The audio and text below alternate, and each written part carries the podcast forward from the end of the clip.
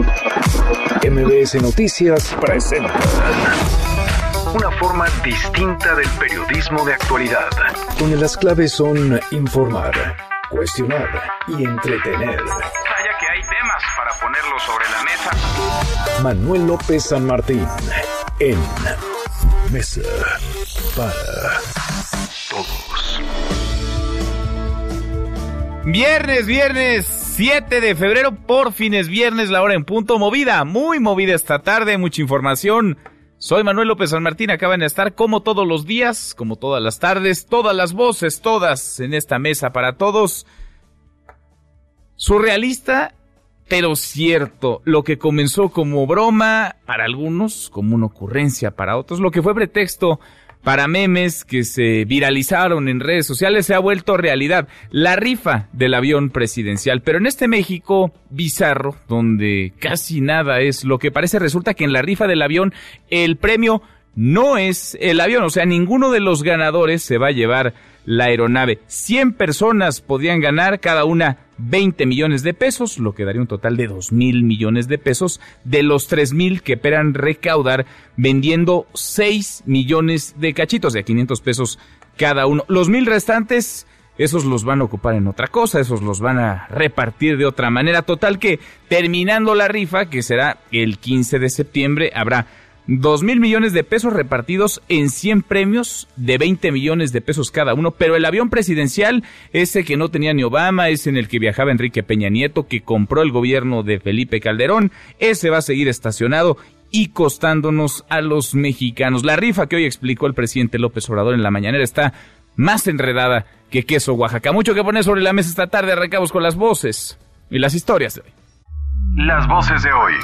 Andrés Manuel López Obrador presidente de México. Después de análisis, de reflexiones, de consultas, de tomar en cuenta distintos puntos de vista, opiniones, ya se tomó la decisión de rifar el avión. Ernesto Prieto, director general de la Lotería Nacional para la Asistencia Pública. El sorteo que tenemos nosotros programado del billete es para el próximo 15 de septiembre, el día 15 martes 15 de septiembre, emisión de billetes, 6 millones de cachitos. Alfonso Durazo, secretario de Seguridad y Protección Ciudadana. No deja pues de ser lamentable que después de un esfuerzo de investigación relevante nos encontremos con que de nuevo algunos, eh, algunas personas regresen a la calle sin haber pagado debidamente.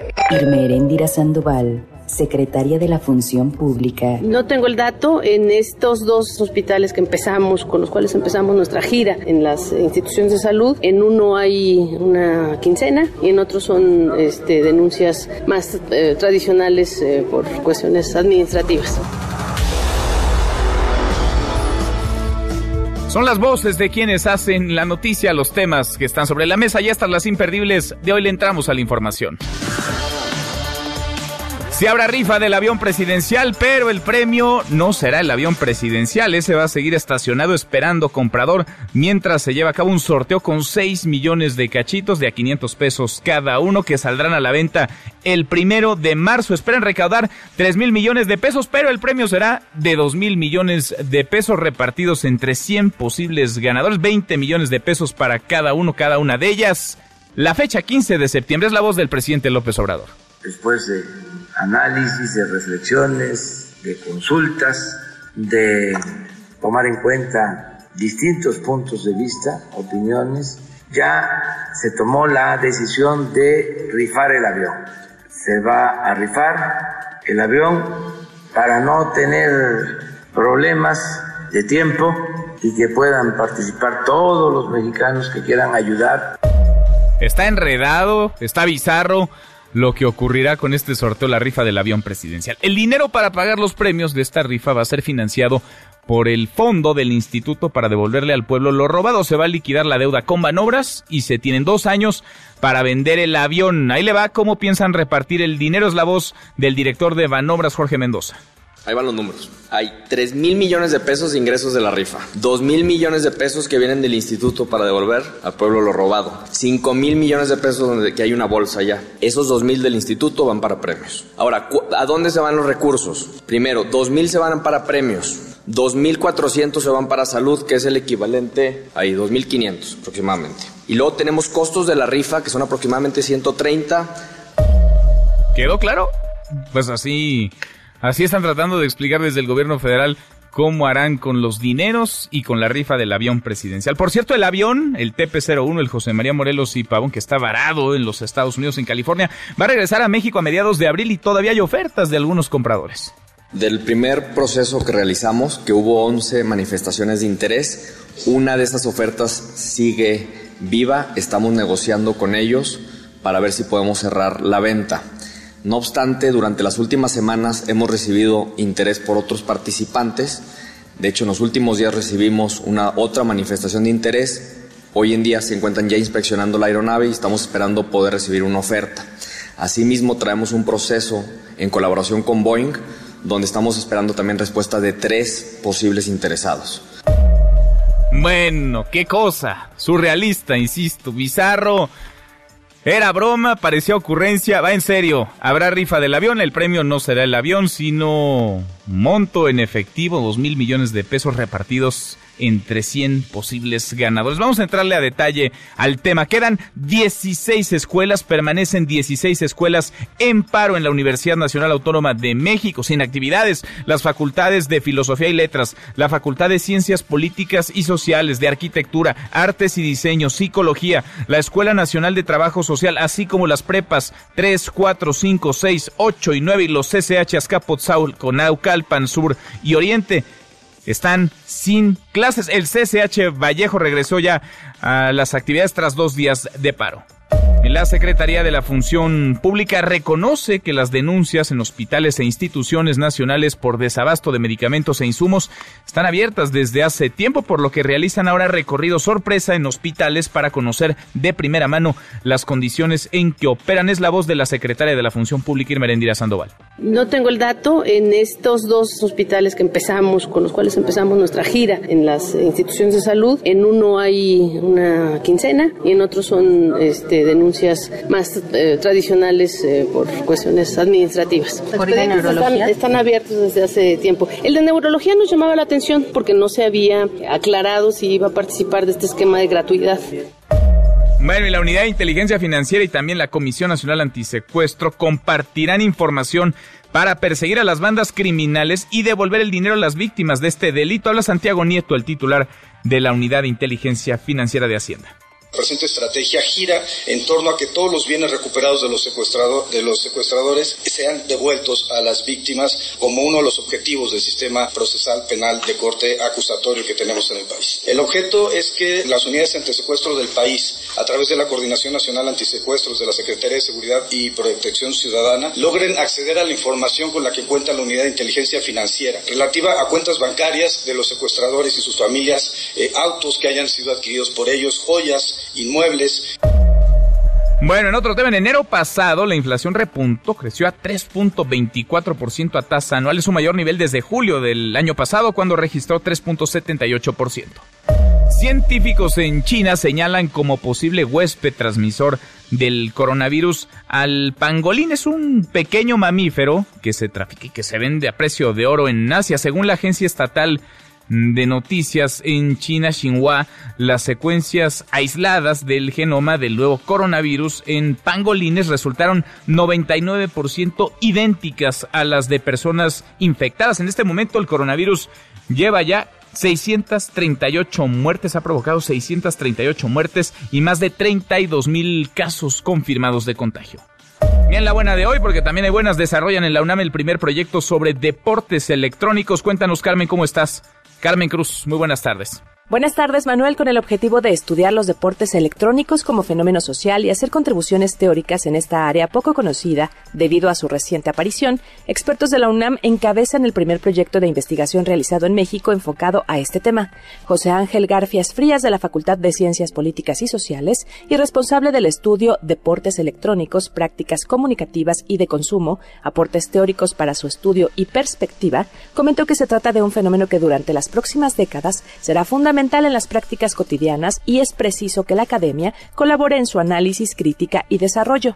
En su primera fase, el estudio, con una duración de tres años, buscará entender el sustento económico del deporte electrónico. En su segunda etapa, contemplará las prácticas comunicativas entre jugadores, profesionistas y gente de toda la industria. Y en la tercera, se analizará la perspectiva del público, detalló Garfias Frías. Hasta aquí la información.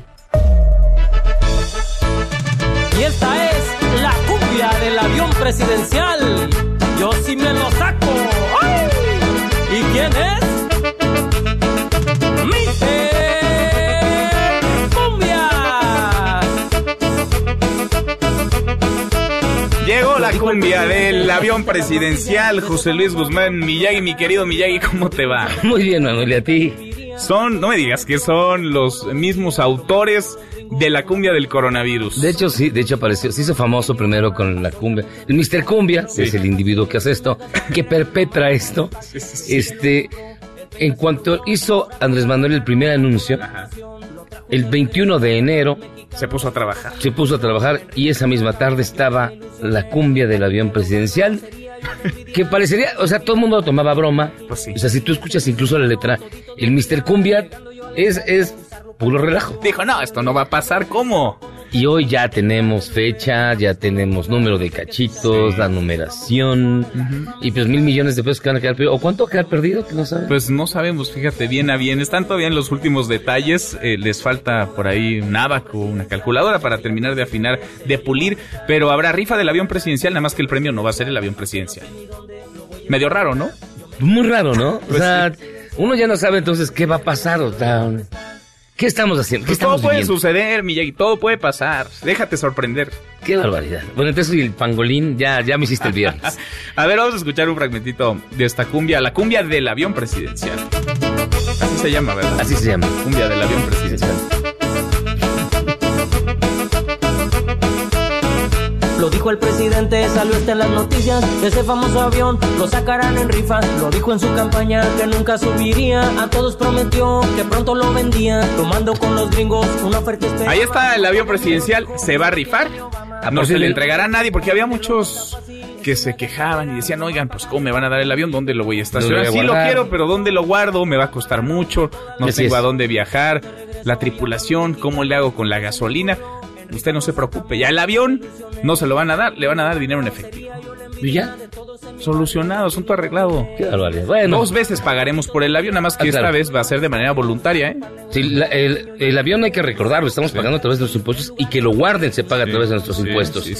Y usted si quiere volver a pagar ese avión, va a comprarse su cachito para Y el avión no es del gobierno de México. No. Banobras está pagando mes a mes Sí, lo que se adeuda, que es muchísimo todavía, del TP01. Así es. Qué bonito, Miyagi. Me gustó esta cumbia, la del avión presidencial. Van a tener mucho trabajo estos amigos de... ¿Cómo se llama? El Mr. Cumbia. Mr. Cumbia. Mucho trabajo con estas noticias. Muchísimo trabajo. Gracias, Miyagi. Acá nos Gracias a ti. escuchamos al ratito. A propósito del avión y de la rifa del avión presidencial. Pues de eso va. ¿De qué más? Nuestra pregunta del día. Yo sé que algunos están hartos ya de hablar del tema. Otros pensaron, pensamos que era broma, que era puro cotorreo del presidente López Obrador, que era un distractor para no entrarle a los asuntos de fondo, a la crisis de violencia y de inseguridad, por ejemplo, a la escasez, a la falta de medicamentos, pero la rifa va, hay fecha ya, 15 de septiembre, lo anunció y el presidente López Obrador en la mañanera. Nadie va a ganar eso, sí, la aeronave, el premio no es en sí el avión, sino que el premio será de 2 mil millones de pesos que se repartirían entre 100 posibles ganadores, más o menos 20 millones de pesos para cada uno de los, las suertudas. ¿Usted va a participar? ¿Usted participaría en esta rifa, la del avión presidencial? ¿Sí? ¿No? ¿O de plano? Más allá de todo, usted considera que esto es un show, es una ocurrencia. Opine con el hashtag Mesa para Todos. Abiertas ya nuestras vías de comunicación, el WhatsApp 5524-99125. Viene el teléfono en cabina 5166-1025. Pausa, vamos arrancando esta mesa, la Mesa para Todos. Presidencial, aunque no sé ni dónde lo voy a estacionar. Yo me quiero ganar el avión presidencial. Ya sé ya el presidente se lo llevo a prestar. Yo me quiero ganar el avión No te levantes. Podrías perder tu lugar en la Mesa para Todos con Manuel López San Martín. Regresamos. Este es su archivo muerto en Mesa para Todos. Primera conferencia de prensa de The Beatles al llegar a los Estados Unidos. Aeropuerto John F. Kennedy de Nueva York, 7 de febrero 1964.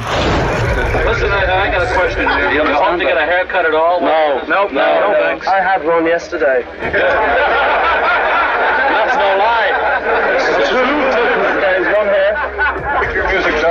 people. Uh, I don't know. Well, pleases them, I think. Well, they must do because they're buying it. Why does it excite you so much? We don't know, really.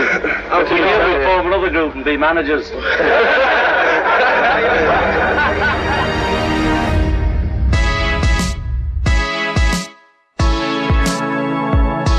Seguimos, volvemos a esta mesa, la mesa para todos. La rifa del avión presidencial va, aunque el premio no sea el avión presidencial, surrealista, pero cierto.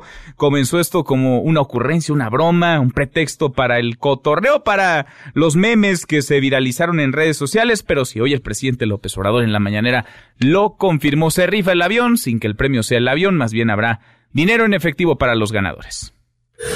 Es una rifa, 500 pesos, 6 millones de cachitos, la Lotería Nacional. A ver, lo explico. Estamos hablando de opciones, ¿eh? Y el cachito, me parece que tenemos que ponernos ya serios en este gobierno, de verdad. O sea, te ganas el avión, ¿qué fregados haces con un avión? O sea, eh, o sea, todo, todo es populismo. Acordamos apoyar esta rifa. ¿Cuál es la finalidad? Cada uno de nosotros al menos debe comprar 20 cachitos de esa rifa y si nos llegamos a sacar la rifa, cada uno de nosotros destinaría el 10% a sus distritos. Aquí en la Cámara de Diputados, en la fracción de Morena, vamos a ayudarle al gobierno de la República a vender los boletos de la rifa del avión. Por lo pronto voy a invitar a los diputados a ver cuántos aceptan de manera voluntaria. Érase una vez un gobierno faraónico que sus monarcas se trasladaban en aviones de lujo. Así tiene que empezar, que no lo tenía ni Obama. que en vez que uno se sacara el avión o el costo del avión, puede hacerse una evaluación del costo del avión y lo que se rifa es dinero, el dinero del avión. En vez de uno, que sean 100 los premiados. Después de análisis, de reflexiones, de consultas, de tomar en cuenta distintos puntos de vista, opiniones, ya se tomó la decisión de rifar el avión. El sorteo que tenemos nosotros programado del billete es para el próximo 15 de septiembre, el día 15 martes 15 de septiembre, emisión de billetes 6 millones de cachitos, numeración del 7 ceros al 5 millones 999 mil 999.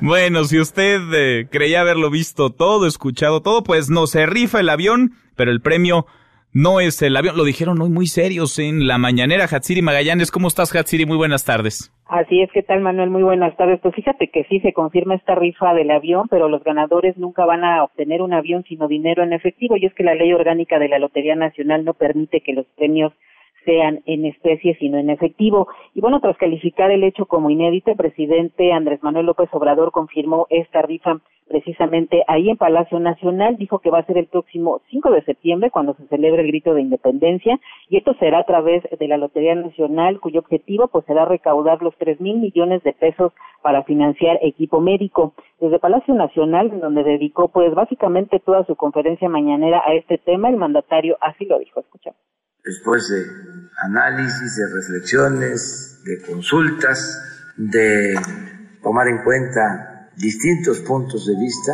opiniones, ya se tomó la decisión de rifar el avión. Se va a rifar el avión para no tener problemas de tiempo y que puedan participar todos los mexicanos que quieran ayudar.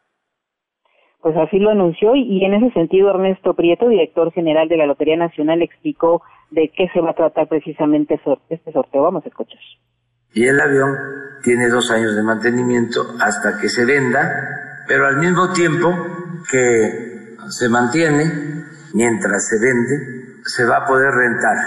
Y ya hay un contrato de renta de un año bueno, se filtró otro audio, pero lo que quería explicar es que se trata de 6 millones de boletos de la lotería con un costo de 500 pesos cada uno para repartir el premio entre 100 personas a quienes les corresponden 20 millones de pesos libres de impuestos, acompañado por el secretario de la Defensa Nacional, Luis Crescencio, y también los titulares de Banobras, Jorge Mendoza, Ernesto Prieto, eh, de la Lotería Nacional, y el titular del Instituto para devolver al pueblo lo robado, comentó en 15 días va a empezar esta venta de cachitos. Para dicho fin, el presidente dijo que la aeronave que aún se encuentra en Estados Unidos va a arribar a nuestro país aproximadamente en el mes de abril, ya que se le está haciendo una revisión y se requiere también de una certificación para que pueda volar. Informó que tras el sorteo el avión va a contar con dos años de mantenimiento hasta que se venda aquí en nuestro país, pero al mismo tiempo, mientras se vende, dijo que se va a poder rentar y para ello pues dijo que ya tiene un contrato de renta para un año, aunque no quiso dar precisamente el nombre de la empresa que está interesada. Por su parte, el director de Banobras, Jorge Mendoza, comentó que se sigue negociando las ofertas que están en pie para la venta de este avión. Vamos a escucharlo que hubo 11 manifestaciones de interés. Una de esas ofertas sigue viva, estamos negociando con ellos para ver si podemos cerrar la venta. No obstante, durante las últimas semanas hemos recibido interés por otros participantes. De hecho, en los últimos días recibimos una otra manifestación de interés. Hoy en día se encuentran ya inspeccionando la aeronave y estamos esperando poder recibir una oferta. Asimismo, traemos un proceso en colaboración con Boeing, donde estamos esperando también respuesta de tres posibles interesados. Al momento no estamos en posición para cerrar con ninguna de estas ofertas, pero estamos negociando. Para ver, Hatsiri, entonces, se, rifa el avión, el premio no es el avión, pero el avión sigue en venta, es decir, se podría ganar, lo pongo entre comillas, doble o se podría, o podría costar dos veces su valor, es decir, por un lado, se recabaría lo que se obtenga por la rifa de cachitos, estos 6 millones de cachitos de 500 pesos cada uno, y por el otro, si en el camino se vende el avión, pues bien, y si no, permanece estacionado como hasta ahora. Así es, así es, pero hay que recordar también, Manuel, que se tiene una deuda precisamente de arrendamiento con Estados Unidos, que con este dinero, cuando se vende el avión, se tiene que solventar y también eh, hay que recordar que Banobras fue quien adquirió este avión y digamos que, que los cedió precisamente a la Secretaría de la Defensa Nacional. Entonces esos costos se tienen que solventar cuando este avión se venda. De hecho, eh, quien pagaría de entrada los premios para quienes ganen eh, pues los 20, 20 millones de pesos, pues sería a través del Instituto para devolverle al pueblo lo robado. Este es la intención y ya cuando se vende el avión, pues todos esos recursos, decía el presidente que van a sobrar, pues algunos millones de pesos precisamente ya para poder comprar los equipos para los hospitales que hacen falta aquí en nuestro país. Eso en caso de que se vendan los 6 millones de cachitos, ¿no? Porque si se vende uno o dos, pues ya salimos perdiendo todos otra vez. Así es, así es, pero fíjate que el presidente pues está muy optimista, dice que confía precisamente en que sí se venda, dice que todos los mexicanos pues tienen la mejor disposición y sin duda alguna van a querer colaborar para que los hospitales de nuestro país pues tengan un mejor equipo médico. Se habló mucho de este tema, de hecho hubo muchas dudas y el mismo presidente decía que pues a lo largo de aquí, por lo menos al próximo 15 de septiembre, pues van a seguir haciendo distintas aclaraciones. También este explicaba que pues bueno, las ganancias que se que, que se vaya que vaya a ver eh, la, intención es que digamos no vayan a pagar los ganadores en los impuestos no por eso es que precisamente Banobras estaba explicando ese tema que van a platicar con Hacienda para que se lleven los 20 millones libres y pues bueno, van a ser en este caso 100 personas. Otro punto importante que aquí se tocó es que los mexicanos que radiquen en Estados Unidos van a poder participar en este sorteo de la rifa del avión. Ernesto Prieto, el director de la Lotería Nacional, dice que ya está en pláticas con la Secretaría de Relaciones Exteriores para revisar en cuáles consulados mexicanos de aquel país pues se van a vender estos cachitos y si algún connacional pues resulta ganador, el premio le va a ser entregado directamente en Estados Unidos. Fíjate, fíjate que también pues el presidente, como decíamos, se le cuestionó que qué va a pasar si no se cumplen las expectativas y pues bueno, él mencionaba que, que está muy confiado. Vamos a escuchar nuevamente algo de lo que se dijo en esta conferencia. No, no tenemos contemplada esa posibilidad porque yo estoy seguro de que se van a vender todos los boletos. Ya tenemos demanda. La gente quiere ayudar. Yo tengo mucha fe en el pueblo. O conozco los sentimientos del pueblo. Entonces estoy seguro que en una de esas hasta van a faltar. Lo que va a suceder es de que vamos a vender los 6 millones y como ya va a quedar establecido el mecanismo con todos los ajustes legales, vamos a utilizar después lo mismo para otros bienes. Fíjate que también se le preguntó si ya se subió al avión o estaría dispuesto a subirse. Dijo que sí, pero en tanto pues haya algún comprador ya para que él pueda incluso entregar el avión. Vamos a escuchar cómo lo dice. Yo creo que sí, sí, podría ser, podría ser. A los ganadores y desde luego el comprador, no, no, ahí sí me subo pues así lo dijo y fíjate que podría finalmente comentar que la próxima semana el presidente se va a reunir con empresarios para acordar algún plan de venta de los boletos para los empleados de dichas empresas o que los patrones les regalen los billetes de lotería a sus trabajadores para que puedan precisamente participar en este sorteo. Pues bueno, Manuel Auditorio, ahí está parte, es una parte solamente de lo que se dio a conocer el día de hoy en torno al avión. Insiste el presidente, pues dice que a lo largo de todas estas semanas y meses va a seguir dando más precisiones en torno a esta rito. Pues a ver si entendemos con las próximas explicaciones, porque hemos buscado a medio mundo, a quienes estuvieron hoy en la mañanera, nos dicen que la instrucción presidencial es no salir, así que van a dejar correr lo que ocurrió hoy en la mañanera, a que tratemos todos de armar el rompecabezas. Después, cuando surjan las dudas, que hay muchísimas, tratarán de explicar. Una de las más frecuentes que veo, que leo en redes sociales, Hatsiri, pasa porque, a ver, el gobierno federal, el presidente dice que se esperan recaudar tres mil millones de pesos, pero el premio en total sería de dos mil millones repartidos en estos 100 posibles ganadores, 20 millones para cada uno. ¿Qué va a pasar con otros mil millones de pesos que quedan ahí en el aire? Fíjate que Jorge Mendoza explicaba que hay de entrada tres mil millones de pesos de ingresos de la rifa, dos mil millones de pesos que vienen del instituto para devolverle al pueblo lo robado, cinco mil millones de pesos que hay en una bolsa, ya hay precisamente en este en esta bolsa y esos dos mil del instituto van también para los premios. Ahora, ¿a dónde se van estos recursos? Primero, los 2.000 se van para los premios, 2.400 se van para el tema precisamente de salud, que es el equivalente a los 2.500, y luego pues se tienen los costos de la rifa, que son aproximadamente 130. Algunos pagos adicionales comentó también que se tienen que hacer como el ISR para que sean netos los 20 millones de pesos y otros gastos también, pues que están asumiendo que podrían llegar a un total casi de 4.800 de los 5.000 que ya habíamos mencionado anteriormente y bueno, quedarían pendientes todavía los 200 millones de pesos adicionales. Son muchas cifras, son muchas cifras que, bueno, lamentablemente no han podido precisar porque el mismo presidente comentaba que todavía tienen que checar con Hacienda cómo le van a hacer para el tema de los impuestos, tanto para los premios que van a entregar, pero también por la renta del avión. Entonces, eh, pues es todas estas precisiones, precisamente, Manuel, es que tienen que hacer a lo largo de las. Pues está enredado, por decirlo menos. Eh, Hatsiri, tú viajaste en el TP-01 varias veces, en el avión presidencial que ahora permanece estacionado en California, en los Estados Unidos. ¿Sí es así de lujoso como nos lo han platicado? Fíjate que yo no lo consideraría lujoso, eh, como lo comenta el presidente. Es un avión, sí podemos decir que es un avión cómodo, es un avión que estaba modificado ese avión cabían más de 200 pasajeros de manera normal, pero cuando fue modificado cabían 80 personas. El área de prensa, que es donde siempre viajábamos nosotros, que es la parte trasera del avión, pues consistía en los asientos, tres hileras de asientos dobles.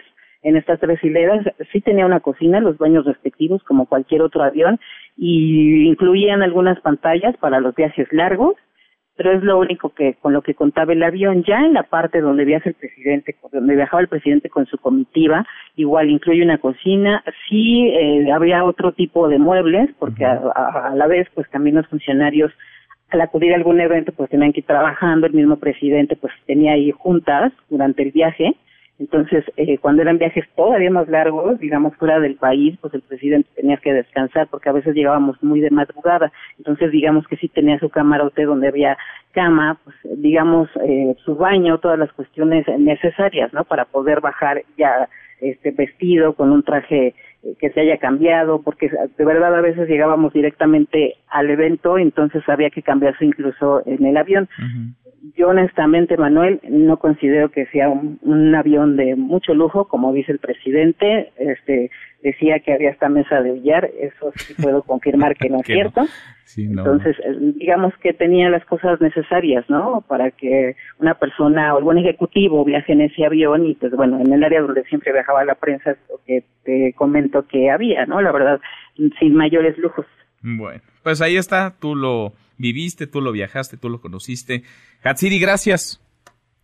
Muchas gracias, Manuel. Seguimos pendientes con este tema. Seguro, muy buenas tardes. Tratando de entender. El avión es un símbolo innegable y es parte de una narrativa de gobierno del presidente López Obrador. Un símbolo de lo que se fue el primero de julio de 2018 y la venta rifa ahora pues es un símbolo de lo que llegó a partir del primero de diciembre de ese mismo año de 2018. Sus llamadas, sus opiniones que son en serio sobre este tema una joya. Luis González, tengo otra idea millonaria. Entre todos me compran un Lamborghini, luego les vendo boletos para la rifa del Lamborghini y al ganador no le doy el Lamborghini, así me pagan mi Lamborghini dos veces y aparte obtengo una ganancia extra del 30%. San José Aculco nos dice, así es su alias en Twitter, esto ya no me resulta tan gracioso como al principio Miguel Covarrubias y luego lo vuelve a rifar y a rifar y así hasta que le saque el doble, el triple, el cuádruple. Muchas gracias por todas sus comunicaciones. Pérez Israel. Bueno, y al final el gobierno sigue teniendo el avión. Entonces, ¿cuál es el asunto de rifarlo solo para sacarle dinero a la gente? Si no soy el dueño yo del avión, estoy entrando una rifa de 20 millones de pesos, no una rifa del avión. ¿Qué pasa con esa rifa?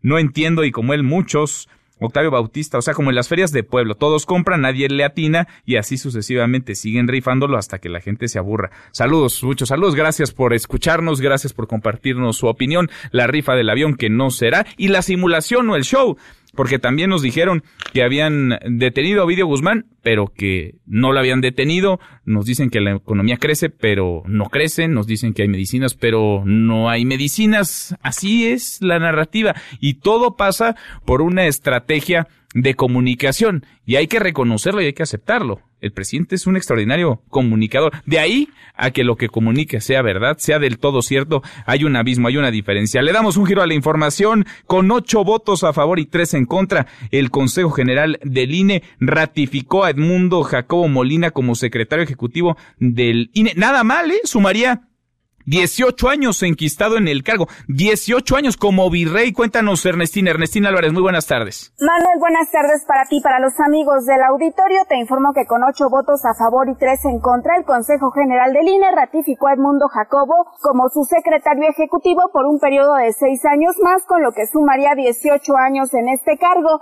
A propuesta del consejero presidente del INE, Lorenzo Córdoba, se aprobó esta medida con el argumento de que ha mostrado capacidad y técnica para las elecciones de 2018 y esperan que haga lo mismo para 2021. El consejero Ciro Murayama aseguró que para nadie es un secreto que en el último año se ha presentado una animadversión de parte del presidente Andrés Manuel López Obrador contra el INE, por lo que el nombramiento de cuatro consejeros en abril próximo podría poner en crisis al instituto. De ahí que esta decisión sea toral para su autonomía. Escuchemos. Hoy se nos pide que votemos por un funcionario ejemplar y en estas condiciones tal decisión es también una clara defensa de la autonomía constitucional. Es una decisión jurídicamente válida y políticamente necesaria el ejercicio de nuestra autonomía como autoridad electoral. Eso es lo que se juega en esta sesión. Mi voto, por supuesto, es a favor. Sin embargo, el consejero Roberto Ruiz advirtió que ratificar a Edmundo Jacobo dos meses antes de que concluya su mandato y dejar fuera de esta decisión a los próximos cuatro consejeros electorales simplemente es antidemocrático de parte de Lorenzo Córdoba. La decisión será impugnada por el Poder Legislativo de Morena ante el Tribunal Electoral del Poder Judicial de la Federación. Hasta aquí el reporte. Gracias, muchas gracias, Ernestina. 18 años en el cargo, 18 años y además elegido a destiempo, piensan algunos, con anticipación, dicen otros, 18 años como virrey Edmundo Jacobo Molina al frente de la Secretaría Ejecutiva del Instituto Nacional Electoral. Ya le decía ocho votos a favor, tres en contra. Una de las consejeras que votó en contra fue Pamela San Martín, a quien le agradezco mucho estos minutos. Consejera Pamela, ¿cómo te va? Muy buenas tardes.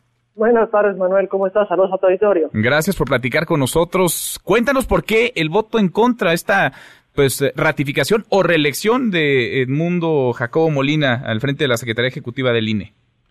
Pues mira, el día de ayer el consejero presidente sometió a consideración del Consejo General la ratificación del secretario ejecutivo en el cargo de la Secretaría Ejecutiva. Esto fue en una sesión extraordinaria y urgente que fue convocada para el día de ayer y eh, hubieron una discusión ahí en torno a eh, distintas razones por las que algunos compañeros no acompañaron esa, esa decisión.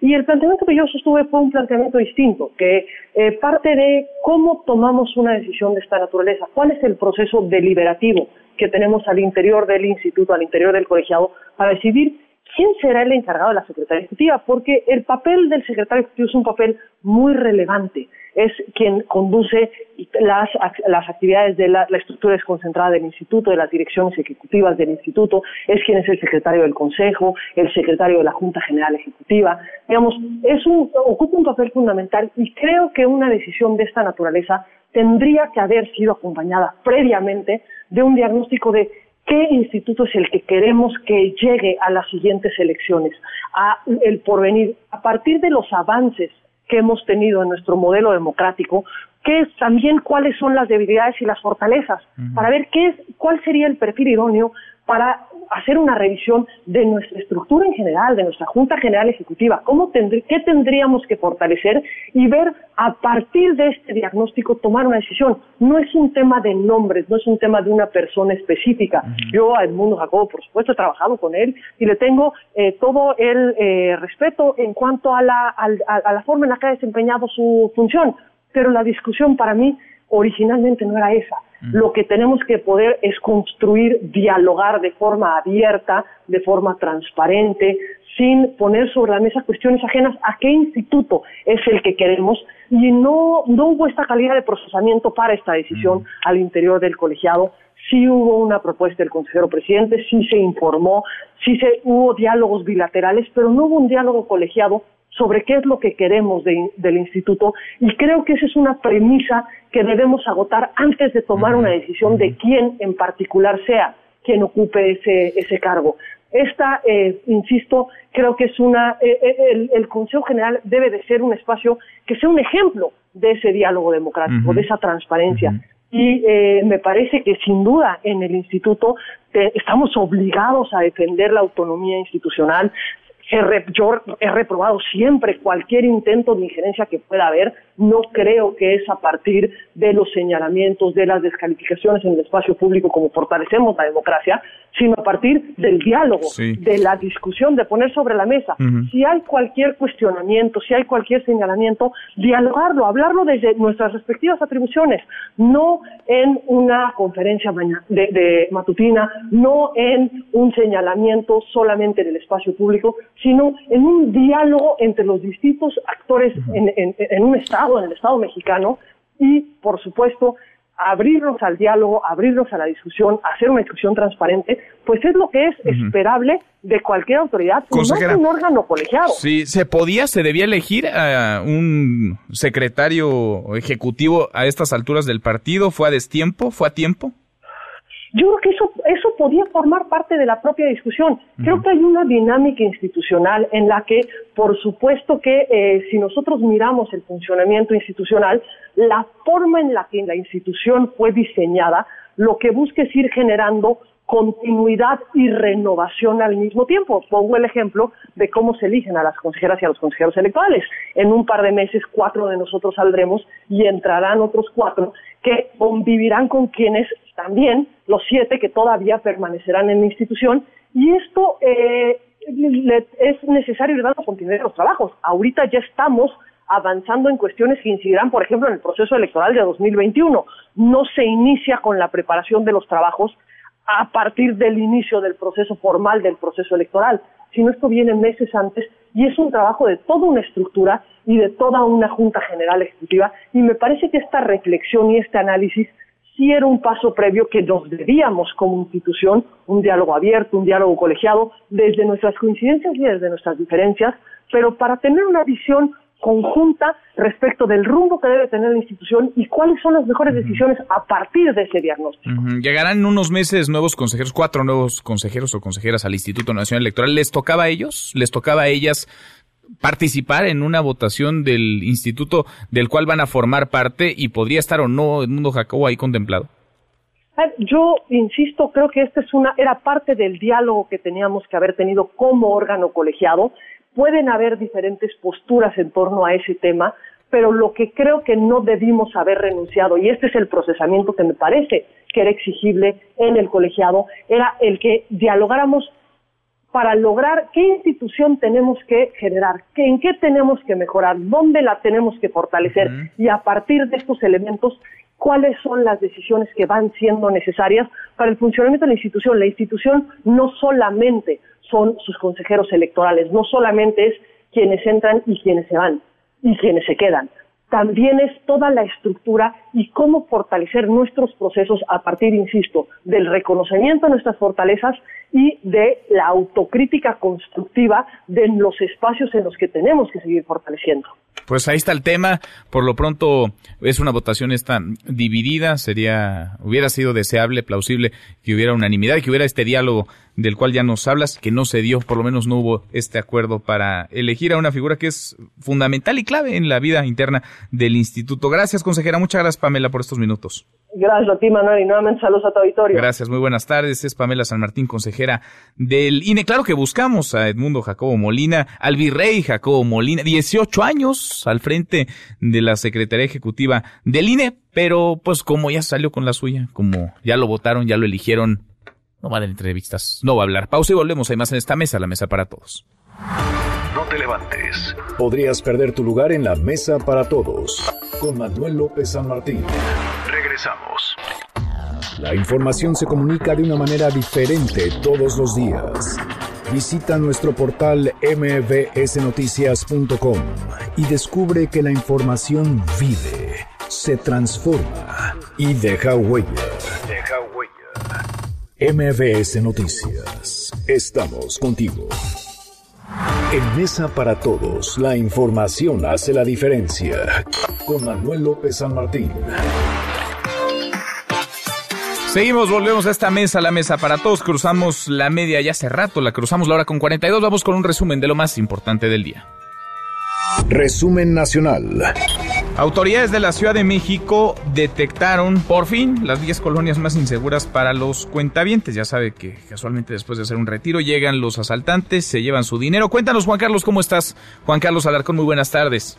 Gracias Manuel, buenas tardes. Las 10 colonias más inseguras en la capital del país por robo a cuentavientes se sitúan en las alcaldías Miguel Hidalgo, Cuauhtémoc, Benito Juárez, Gustavo Amadero y Venustiano Carranza. Informes de la Fiscalía General de Justicia de la Ciudad de México señalan que en 2019 se registraron 649 casos de robos a personas al salir del cajero de bancos. Las colonias con mayor incidencia son Polanco con 23 casos delictivos, Del Valle con 15, Roma Norte 15, Centro 13, Anáhuac 12, Granada 11, Linda Vista 11 asaltos, Lomas de Chapultepec 11, Agrícola Pantitlán 10, Moctezuma segunda sección con, con 9 eventos y Jardines del Pedregal con 8 robos. Algunos centros comerciales que han sido punto de acecho por bandas criminales son Parque Delta, Perisur y Plaza Universidad, que si bien los asaltos no son cometidos dentro de estos espacios, son idóneos por la cantidad de visitantes y sucursales bancarias para vigilar a las víctimas. En las últimas dos semanas se perpetraron dos atracos a cuentavientes al salir de Perisur, donde efectuaron operaciones bancarias. Uno de ellos, el 30 de enero, una pareja fue seguida en su vehículo hasta la colonia Jardines del Pedregal, donde dos sujetos en motocicleta los despojaron de un millón de pesos. La policía detuvo a una mujer sospechosa de colaborar en el robo. Aunque la alcaldía Miguel Hidalgo encabeza este delito con 97 denuncias en 2019, Cuauhtémoc se ubica en segundo lugar con 52, Benito Juárez con 35, Álvaro Obregón con 31 robos a cuentavientes y Coyoacán con 31 eventos delictivos. Informó Juan Carlos Alarcón.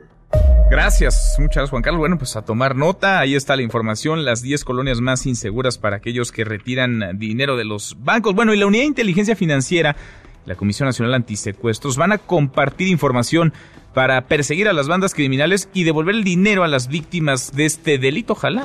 Citlali Sáenz, cuéntanos, Citlali, ¿cómo estás? Buenas tardes. Hola, Manuel. Buenas tardes a ti también, a nuestros amigos del auditorio, la Unidad de Inteligencia Financiera de la Secretaría de Hacienda, la Secretaría de Seguridad y Protección Ciudadana y la Coordinación Nacional Antisecuestros firmaron un convenio de colaboración mediante la cual la Unidad de Inteligencia Financiera va a compartir información con lo que se busca atacar a las bandas de secuestradores y los bienes de sus familias mediante la ubicación y confiscación de recursos obtenidos por este delito. Santiago Nieto, titular de la Unidad de Inteligencia Financiera, detalló que el combate a los sicarios y otras actividades ilícitas estará acompañado de inteligencia financiera para así debilitar las estructuras financieras de estos delincuentes. Vamos a escuchar. Nunca antes en México se había llegado al punto de investigar a fondo los recursos que los secuestradores generaron durante el tiempo que estuvieron desarrollando sus actividades criminales. Ahora, con este convenio, coordinado, dirigido por la Secretaría de Seguridad y Protección Ciudadana, se busca ubicar todos los bienes producto del pago de rescates, puesto que con esos recursos los secuestradores lograban, no obstante ser detenidos, mantener un alto nivel de vida para sus familias, pagar lujos en los centros penitenciarios y el pago de sobornos. Por su parte, Víctor Hugo Enríquez, coordinador nacional antisecuestros, advirtió que no se limitarán al rescate de víctimas, por lo que ahora golpearán a las bandas accediendo a cuentas bancarias, inmuebles y bienes que se hayan adquirido con rescates de las víctimas. Finalmente, Alfonso Durazo, secretario de Seguridad y Protección Ciudadana aseguró que se ataca a las bandas del crimen organizado en calidad de entes económicos, por ello aplaudió esta colaboración con la Unidad de Inteligencia Financiera. Manuel es mi reporte al auditorio. Muy buenas tardes. Buenas tardes, gracias, muchas gracias. Citlali, Citlali Sáenz. Cero y van dos por segunda semana al hilo. La Secretaría de Hacienda dejó sin estímulo fiscal a los combustibles. Por cada litro de Magna, usted, yo, los consumidores, tendremos que pagar 4.95 pesos del IEPS 4.18 pesos por cada litro de premium y 5.40 por litro de diésel. Bueno, un nuevo problema en torno al coronavirus. Ahora hay escasez de material de protección para atender la emergencia. Cuéntanos, Inder. Inder Bugarin, saludos hasta Europa. Muy buenas noches para ti. Buenas tardes. Adelante. Buenas tardes Manuel, saludos México. La Organización Mundial de la Salud afirma que la comunidad internacional está padeciendo la escasez de equipo para responder a la expansión de la epidemia de coronavirus. En concreto, hace falta trajes, máscaras, guantes y otros equipos de protección. La demanda es hasta 100% más elevada que lo normal, denunció el titular de la Agencia de Naciones Unidas. Escuchemos a Tedros Adhanom. WHO is sending testing kits la OMS está enviando kits de prueba, máscaras, guantes, tapabocas y batas a países de todas las regiones. Sin embargo, el mundo enfrenta una grave interrupción en el mercado de equipos de protección personal. La demanda es hasta 100 veces más alta de lo normal y los precios son hasta 20 veces más elevados. Las máscaras y tapabocas que actualmente existen en el mundo son insuficientes para satisfacer las necesidades de la OMS y nuestros socios. Partners La OMS está enviando a todas las regiones del mundo kits de pruebas, mascarillas, guantes, tapabocas, trajes, todo el equipo que se requiere para que el personal sanitario que se encuentra en la primera línea de defensa no se vea afectado, pero ya está enfrentando una escasez crónica de estos equipos de protección para el personal médico. La alerta activada por la OMS se produce en un momento en el que China confirma 31.211 casos por coronavirus y 637 muertes. Si bien en los últimos dos días se han reportado una disminución de nuevos casos en China, es todavía muy prematuro llegar a conclusiones, subrayó la máxima instancia sanitaria del planeta. Hasta aquí mi información. Gracias, muchas gracias, Inder. Hasta aquí el resumen con lo más importante del día. Pausa y volvemos. Hay más en esta mesa, la mesa para todos. Información para el nuevo milenio. Mesa para todos con Manuel López San Martín. Regresamos. Más información y análisis en Mesa para todos con Manuel López San Martín. Seguimos, volvemos a esta mesa, la mesa para todos. Muchas llamadas, muchas. En serio, mucha conversación en torno a la rifa del avión presidencial, donde el premio no será el avión presidencial, nos dice Carlos Estrada. Sería una estafa porque el instituto para devolverle al pueblo lo robado no existe, no está dado de alta en el diario oficial de la federación. David Medrano, ¿qué nos puedes decir de la subida de los pasajes en el Estado de México? Bueno, subieron, en teoría subieron desde este año de 10 a 12 pesos, 2 pesos aumentaron en Toluca, por ejemplo, en el Valle de Toluca. Sí hay otras, eh, otros eh, municipios en el Estado de México en donde han tratado de contener este aumento, por ejemplo, de Ecatepec, en donde no del todo se ha dado el aumento, pero está la intentona, dos pesos subiría o subió ya en algunas partes el pasaje en el Estado de México. Un anónimo, yo iba a participar más por ayudar al presidente, habla de la rifa del avión presidencial, pero que haya chaqueteado con lo de la propiedad del avión y ya no estar en la rifa, pues ya no le voy a entrar, no voy a participar. Ruth, ni cinco pesos, es otra tomadura de pelo.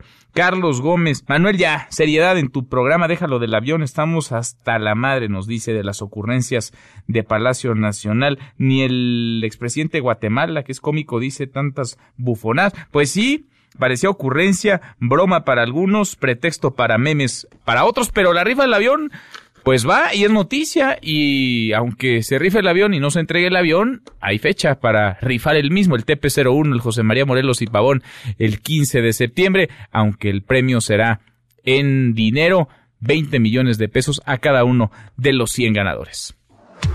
Los numeritos del día. Citlali Sáenz, Citlali, qué gusto saludarte, ¿cómo estás?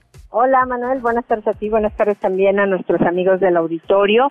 Te comento que en este momento está registrando pérdidas los principales índices. El Dow Jones Industrial registró una baja de 1.07%. El Nasdaq también muestra un retroceso de 0.63% y el S&P de la Bolsa Mexicana de Valores pierde 0.41%. Se coloca en 44.309.15 unidades.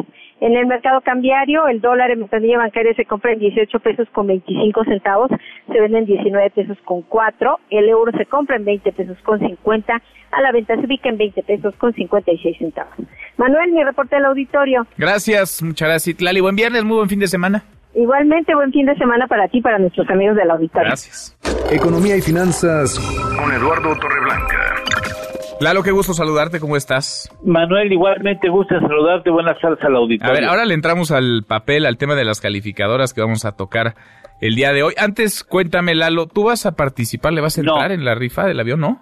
No, no, no. Porque no, porque no se rifa el avión, ¿no?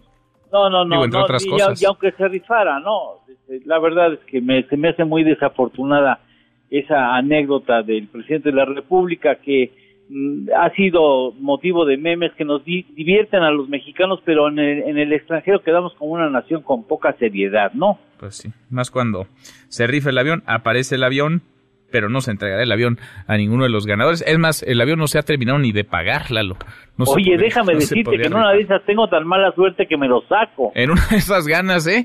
Y ahí sí nos compartes, ahí sí nos das, porque, pues, te vas mochando, ¿no? Con una parte del, Oye, del premio, de, Lalo. de eso es el postre con cifras Ah, interesantes. muy bien, muy bien, me da gusto. Oye, a ver, cuéntanos el papel de las calificadoras este 2020, Lalo. ¿Cómo le va a ir a México? Estaba yo platicando con dos personas vinculadas al sector financiero en el, en el terreno internacional y coinciden en que este año va a ser más complicado que el año pasado porque veníamos con, de un crecimiento en el 2018 de 2%, lo perdimos fundamentalmente por dos elementos, hay muchos más por supuesto, pero los más importantes son la falta de confianza en el gobierno federal y la falta de seguridad. Y bueno, entre las consecuencias más, eh, los indicadores más claros de esta pérdida de crecimiento está la inversión con un retroceso, según último dato, de casi 9% y el Producto Interno Bruto en primera estimación menos 0.1%. Esto implicará tener menores ingresos fiscales. Ya sucedió el año pasado donde el gobierno tuvo que tomar parte de un fondo para casos de emergencia y es posible que tenga que hacer una, una segunda toma, y se acabe ese fondo y también tenga que incurrir en un recorte al presupuesto. Si no se reactiva la economía tendrá menores ingresos fiscales y eso exigiría una austeridad un poco más marcada. Bueno, y entonces no hay posibilidades de tomar el, el crecimiento o retomar el crecimiento con facilidad y esto implicaría que las calificadoras hacia mediados del año tuvieran que verse en la necesidad de bajar nuevamente, no quitar, pero bajar el grado de inversión de la deuda soberana y esta es una muy mala señal, muy mala señal Pues para sí. el mundo y sobre todo para los inversionistas que tienen puestos sus recursos en inversiones financieras porque ya estarían viendo la necesidad de salir de ahí. Hay cerca de números gruesos, 125 mil millones de dólares de inversiones de extranjeros en papel gubernamental que se puede convertir en un problema en la posibilidad de que esa se salga. Entonces yo creo que ese, Pues ese es lo delicado del Muy, 2020. Muy delicado, Lalo, porque aunque haya quienes no les importe lo que digan o dejen de decir las calificadoras, a los inversionistas sí, y los inversionistas traen su dinero, generan empleo y derrama económica. Lalo, ¿tenemos postre? Por supuesto, hablando del avión presidencial, ¿sabes cuánto cuesta diariamente mantener ese animalito? A ver, estacionado en California como está en Estados Unidos, ¿cuánto? 548 mil pesos Órale. diarios, de los cuales 136 mil 900 diarios son por el seguro del- de la nave. No, pues es, es una lana, la que hemos estado tirando porque ha estado ahí. Pues sí. Estacionado este avión desde hace más de un año. Lalo, un abrazo, gracias. Igualmente, buen fin de semana, Manuel. Gracias y buenas tardes a Igual para ti, muy, muy buenas tardes. Eduardo Torreblanca, con él cerramos esta primera hora saludando ya a nuestros amigos de Guajuapan de León en Oaxaca. Allá nos escuchan a través de la mejor en el 103.5. Estamos preguntándole hoy sobre el avión presidencial. ¿Usted va a participar en esta rifa? Sí, no, es una ocurrencia hasta ahora. 45% de quienes han pasado en nuestra cuenta arroba MBC Noticias nos dicen no. 34% es una ocurrencia y el 21% dice sí. Yo le entro, participo en el sorteo. Pausa y volvemos con la segunda de esta mesa, la mesa para todos. Información para el nuevo milenio. Mesa para todos con Manuel López San Martín. Regresamos. Más información y análisis en Mesa para todos con Manuel López San Martín.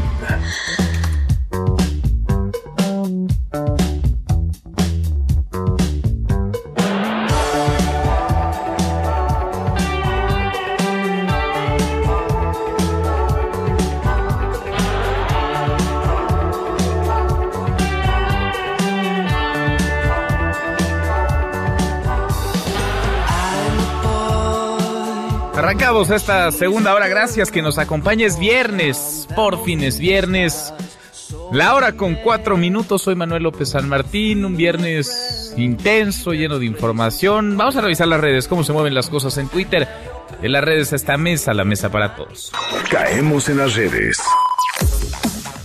Bueno, se mueve y no va a dejar de moverse en un buen rato el hashtag avión presidencial. ¿Por qué? Pues porque hoy el presidente López Obrador ha confirmado que sí, habrá rifa del avión presidencial.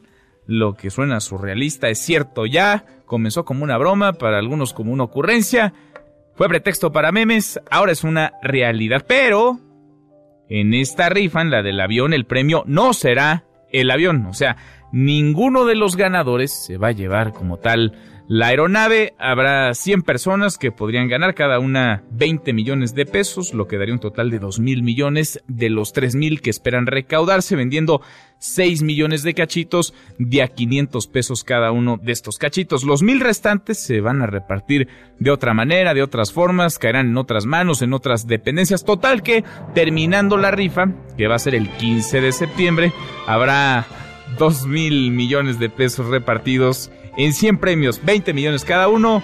Pero el avión, ese avión famosísimo ya, el TP-01, el José María Morelos y Pavón, en el que nunca viajará Andrés Manuel López Obrador, el que usaba Enrique Peña Nieto, que compró el gobierno de Calderón, el que no tenía ni Obama y que ni Donald Trump quiere, ha dicho el propio presidente, seguirá estacionado y seguirá. Más importante y más grave aún, costándonos a todos los mexicanos. La fórmula de los dineros, de las eh, formas, pues está medio enredada. Hoy el presidente López Obrador trató de explicarla, acompañado de buena parte del gabinete que participa directa o indirectamente en la red. Estuvo ahí el director de la Lotería Nacional, el del Instituto para devolverle al pueblo lo robado. Estuvieron ahí varios funcionarios, faltan algunos permisos, cambios a la ley para que esto pueda ser legal, ya no digamos posible, legal, pero el avión y su rifa van. Hashtag disculpas, porque a propósito de aviones, ¿usted se acuerda la semana pasada? Es más, el viernes de la semana pasada, hace ocho días, una familia se bajó del avión comercial en el que viajaba el presidente López Obrador con destino a Villahermosa, Tabasco. Bueno, pues hoy el presidente ofreció disculpas por las molestias, eso sí dijo que él va a seguir viajando en vuelos comerciales. Escuche cómo lo mencionó. Ofrecemos disculpas a los que nos acompañan y a veces se molestan, pero pues tenemos que trasladarnos en estos vuelos. Por lo general, yo informo dónde voy para que el que no quiera este, viajar conmigo este, procure comprar para otro día, para otra hora. Bueno, ahí están las disculpas que no terminan de ser disculpas del presidente López Obrador. Si usted quiere evitarse los inconvenientes, ponga atención a la agenda del presidente y súbase otro avión distinto. Si usted va al mismo destino, váyase antes, después, otro día, en otra aerolínea pero no se sube en el mismo avión, sí se va a molestar y si no, pues aproveche, eh, lo platicamos la semana pasada para platicar, conversar con el presidente López Obrador, tomarse una selfie, ya de plano si se lo encuentra y como el ciudadano, su esposa y los hijos de ambos que se bajaron la semana pasada del avión no le gusta o ve riesgos, pues bájese, se hará famoso, a final de cuentas fue tema este. Vaya que les llovió, además, de manera muy responsable de algunos servidores públicos, legisladores también, que atacaron a esta familia que se decidió bajar de un avión. Tienen todo el derecho de hacerlo, si eso les parece lo correcto. Hashtag Pangolín. ¿Qué es esto de Pangolín? Usted lo había visto ya seguramente en sus redes sociales. Bueno, pues se trata de un pequeño mamífero que sería un eslabón clave en el origen del nuevo coronavirus, el coronavirus que hasta ahora ha matado a más de 650 personas en China, que registra más de 32 mil contagios confirmados en por lo menos una veintena de países. Bueno, este mm, pequeño mamífero habría provocado la transmisión del virus a los humanos, habría sido el huésped transmisor, alguien pues eh, tuvo contacto con el mamífero, con este pequeño mamífero, de acuerdo con la agencia estatal de noticias Xinhua, la agencia estatal de noticias china, y así se contagió a los humanos. Todavía no hay como tal un tratamiento, tampoco es que todos los casos de contagio terminen eh, derivando en muertes, pero si es esta una, un contagio, una serie de contagios que ha sido declarado por la Organización Mundial de la Salud como emergencia sanitaria internacional y que parece haber generado ya un brote difícil, hasta ahora muy difícil de atajar. Hashtag Oscar, ¿por qué? Viene ya este domingo la entrega de los premios Oscar, la edición 92, este domingo. A ver, aquí están las películas que están nominadas, mejor película, hay evidentemente varias categorías que llaman la atención, mejor director, mejor actor, mejor actriz, actor de reparto, actriz de reparto, música, vaya, infinidad de categorías. Pero las mejores películas o las nominadas a mejor película, Parásitos, esta película que ha arrasado en varios premios, una película de Corea del Sur, Joker, Érase una vez en Hollywood, Mujercitas, Jojo Rabbit, Historia de un matrimonio, Marriage Story, 1917, eh, el irlandés de Al Pacino y de Robert De Niro y Ford v Ferrari. Ford versus Ferrari, Ford contra Ferrari, otra de las películas que está nominada a mejor a mejor film, a mejor película en esta edición, la 92 de los premios Oscar. Y por último, el hashtag Match in Africa. Y es que en un juego en favor de África, Bill Gates, el multimillonario, el dueño de Microsoft, y Roger Federer se enfrentaron a Rafael Nadal y a Trevor Noah. La sede fue Ciudad del Cabo en Sudáfrica. Levantaron una buena cantidad de dinero, dinero que irá para África, dinero que irá para tratar de combatir la pobreza y la marginación. Deportes con Nicolás Romay. Querido Nico, qué gusto saludarte, ¿cómo estás? Bien, Manuel, con el gusto de saludarte a ti y a toda la audiencia de Mesa para Todos. Partidazo de exhibición. Eh, todavía está jugando ya nada más Rafael Nadal contra Roger Federer. Van en el tercer set. Ya se cansó, ya se cansó eh, Bill Gates, 6-4, Nadal 6-3 el segundo y ahorita está empezando el tercer set. Pero sí es echaron un partidito de exhibición y Bill Gates un espectáculo. ¿Te imaginas a Bill Gates a los 64 años de edad, eh? Sí, muy bien. Muy... se cansó, pero se cansó ya o porque ya no está jugando Bill Gates. No, porque primero echaron nada más como que una cascarita ah. con, para abrir y ya ahorita. Pero, a ver, me da mucho gusto ver a, Rafael Nadal y a Roger Federer, porque aparte no, no han dejado de sonreír, le están pasando muy bien, pero sí es el principio del fin, ¿no? Sí. Cuando, ya cuando hacen este tipo de cosas, ya, ya, eh, hombre, huele a Dios. Sí, ya están, vaya, pues todo tiene un final, ¿no? Es difícil decir adiós, pero son dos de los más grandes indudablemente de la historia, Nico. Complicadísimo decir adiós, pero bueno, por ahí va eh, ya la cosa y mientras se prestan para estas causas benéficas y que valoramos mucho. Oye, Manuel, hablando de Liga MX, cambiemos de, de tema, hablemos de fútbol mexicano. Ayer abrió la jornada, Morelia le ganó 3 por 1 al Atlas. Empieza mal eh, Rafael Puente Jr. perdiendo 3 por 1 contra Monarcas a Morelia y el Atlas con muchísimas cosas que mejorar, ¿eh? Muchas cosas que Morelia que, no había ganado. Morelia que no había ganado, que ya ganó. y aparte metió tres goles. Sí, sí, ¿no? sí. sí. Eh, hoy tenemos eh, partidos en la noche, Puebla contra Santos, Tijuana contra Toluca, buenos duelos los dos. Después tenemos el día de mañana Cruz Azul contra Pachuca, Tigres contra Chivas, este parece ser un muy buen partido. León contra Monterrey, por cierto, Rodolfo Pizarro ya llegó a León y estará disponible para Mohamed. El tema con Rodolfo Pizarro es que tienen hasta marzo para pagar la cláusula de rescisión. Si la pagan, pues se va a ir así, tal cual, se va a ir al Inter de, de Miami, pero eso de que Monterrey quiera poner un ultimátum y tal, no, es hasta marzo y puede, puede pagarla cuando quiera. Eh, es un tema del ISR, que el Inter de Miami dice, oye, en la cláusula dice que son 18 millones de dólares, yo te voy a dar 18 millones de dólares, no te voy a dar 18 millones de dólares más impuestos. Pues, Entonces, se- pero se lo pueden llevar cuando quieran. O sea, si llegan con el Sí, dinero sí, el día que quieran. El día que quieran, sí, sí, nada más están en ese litigio y el Inter de Miami va a terminar depositando 18 millones de dólares y el impuesto lo va a terminar pagando Monterrey. Ok, ok. Así, tal cual. Eh, más partidos. Pumas contra Atlético San Luis, Querétaro contra América y se cierra la jornada con un apasionante Juárez contra Necaxa. Ah, no, pues. Con broche de oro, ¿no? Es la Domingo, cereza en el prime pastel. time. Claro. Ese es el, el bueno bueno. Oye, el previo para los Óscares, Nico. Sí, como los Óscares acaban de empezar. Como a las... ¿A qué hora es este juego? A las 8 de la noche, yo creo que va a estar compitiendo. Yo- yo- me, me parece Ah. no, que pues a esa hora va a estar el- la entrega de los premios. se va a tener que dividir el rating ahí, caray. Híjole, Seguro muy- TV Azteca está preocupadísimo. Muy competido, ¿eh? Muy, Muy competido. co- Oye, a ver, a propósito de los de los premios Oscar, Nico, ¿tú sí vas al cine o no? Sí, por supuesto. ¿Sí? A ver, ¿quién crees que va a ganar mejor película? ¿Te las digo o ya te las sabes, las A que están nominadas? A ver, dímelas. A ver, Parásitos. Es que esa no la he eh, visto. Es muy dicen que buena. está muy ¿eh? buena, es coreana, Muy ¿no? buena, coreana, sí. Sí. Joker, Joker es muy buena. muy buena. Sí, Eras una vez en Hollywood. Esa no me gustó a ti. Es- no la vi, fíjate. No la vi, pero no. no, eh. Este, Mujercitas, No la vi. Jojo Rabbit, No me gustó. eh, Historia de un matrimonio. Mm, No, yo creo que Joker, ¿eh? Me Joker. parece. 1900 Y tú también. déjame acabar, Nico, todavía no termino. A ver, A ver, síguele. 1917. Muy lenta. Muy lenta, bueno, dicen que es una joya. Sí, es ya, una pero- pieza de arte, pero a ti te gustan las cosas rápido, entonces. A ver, Joker no tienes me tiempo muy que buena. perder. No, Joker me pareció muy buena y también es medio lenta.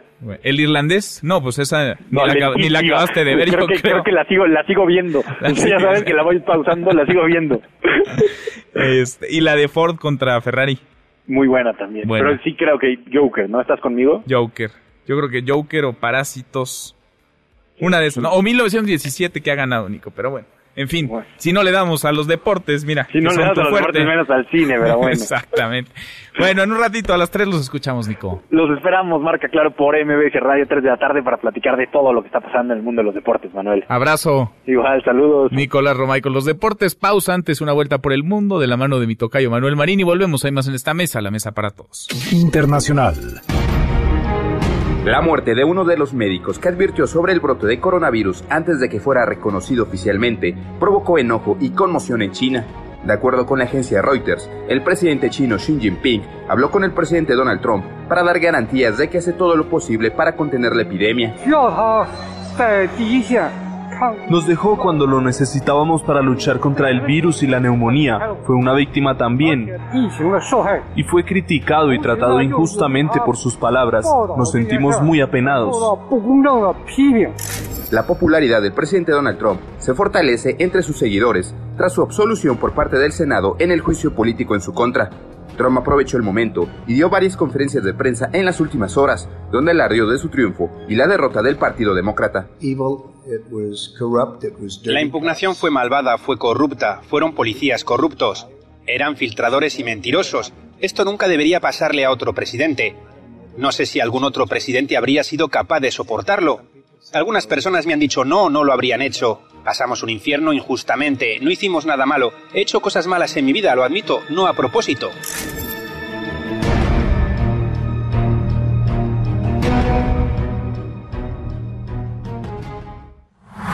No te levantes. Podrías perder tu lugar en la mesa para todos. Con Manuel López San Martín. Regresamos. En Mesa para Todos, la información hace la diferencia. Con Manuel López San Martín.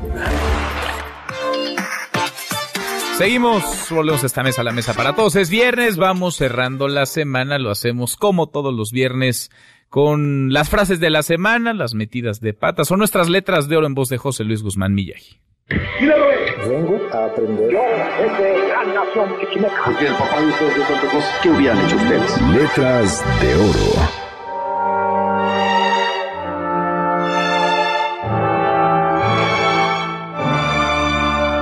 La semana se terminó, pero no las cortinas de humo, digo, las puntadas y ocurrencias dignas de resortes en nuestra transformación cuarta. Que no sé leer a prisa. ¿Y por qué usted no sabe leer a prisa? Porque escribo despacito. ¿Eso qué tiene que ver? Para empezar, y mientras el país se lo carga el patas de cabra y asesina niños en Michoacán, el presidente demostró cuáles son sus prioridades.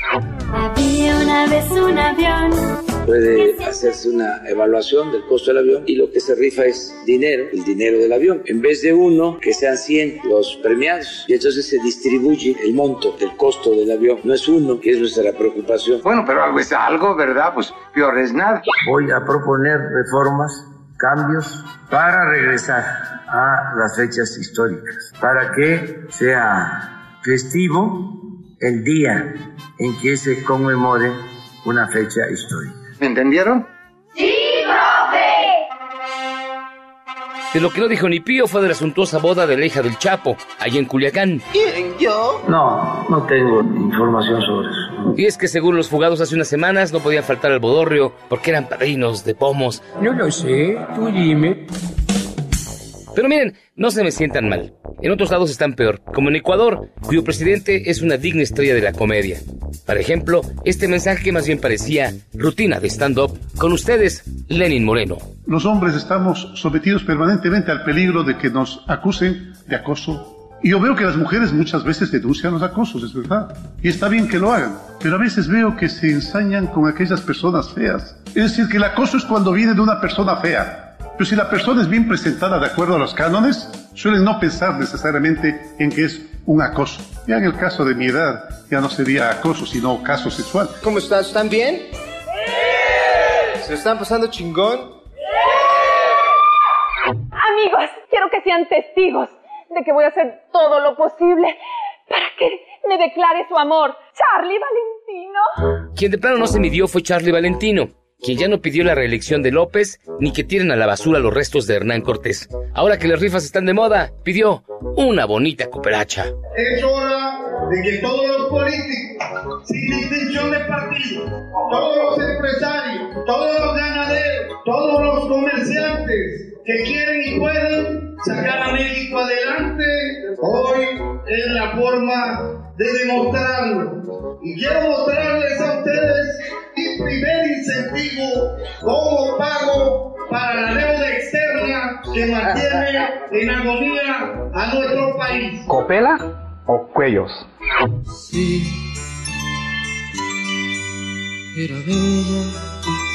Aunque si le sirve de consuelo, en otros lados están peor. Una aspirante del concurso de belleza Zipacate 2020, les juro que así se llama, en Guatemala, explicó por qué sufrimos el cambio climático y dice que son las hormonas. ¿Y cuáles son las razones por las que estamos atravesando estos cambios climáticos? Buenas noches ante todos. Eh, para mí el cambio climático se significa de las hormonas del sol. Ha habido mucho calor y mucho frío, pero es por las hormonas del sol. Muchas gracias. Pues es como todo, si hay cosas que ni qué. Ya la verdad ni cómo ayudarla. Vengo a aprender. Yo, este gran nación Porque el papá de ustedes ¿qué hubieran hecho ustedes? Letras de oro. Bueno, son nuestras letras de oro como todos los viernes en voz de José Luis Guzmán Millaji. Servicio de salud del Estado son mm, dos rubros muy importantes. Uno es atención de casi el 25% de foráneos. O sea, sí, o sea, eh, eh, estados que no son de Aguascalientes a la chingada. O sea, de entrada, si te quedas, o sea, yo no puedo atender porque eso me lleva a un costo aproximadamente de cerca del 25%. La voz que escuchas es la del el gobernador de Aguascalientes, Martín Orozco. Esto lo dijo en una entrevista, en un chacaleo, en una entrevista con representantes de los medios de comunicación. Más tarde, ayer por la nochecita, mandó este video, un mensaje. Esta mañana pronuncié una palabra que sin duda no fue la más adecuada pero el objetivo central era respaldar con todo, dar un servicio de calidad, prontitud y con una gratuidad progresiva a los aguascalentenses. Es la voz de Martín Orozco, a quien le agradezco mucho que esté en la línea y que platique con nosotros esta tarde. Gobernador, ¿cómo estás? Hola, buenas tardes, muchísimas gracias. Gracias por platicar con nosotros. Pues ahí estaba lo que decías en la mañana, muy a tu estilo además, y por la tarde, noche, matizando, aclarando. ¿Cuál es el fondo de esto que, pues, eh, platicas con quienes viven en tu estado, pero que también te han convertido en una voz en el tema de la salud, particularmente lo que toca al Instituto Nacional de Salud para el Bienestar? Muchísimas gracias. La verdad, sí, sin duda, reitero, ¿no? Que la palabra no fue la adecuada, pero el fondo pues es eso, las circunstancias en las que estamos en salud y bueno, y siguen saliendo algunas demostraciones donde realmente no estamos bien, se ha perdido la calidad en el servicio y en las circunstancias que el señor presidente pues en, al, al grupo de gobernadores de Acción Nacional nos puso, ¿no?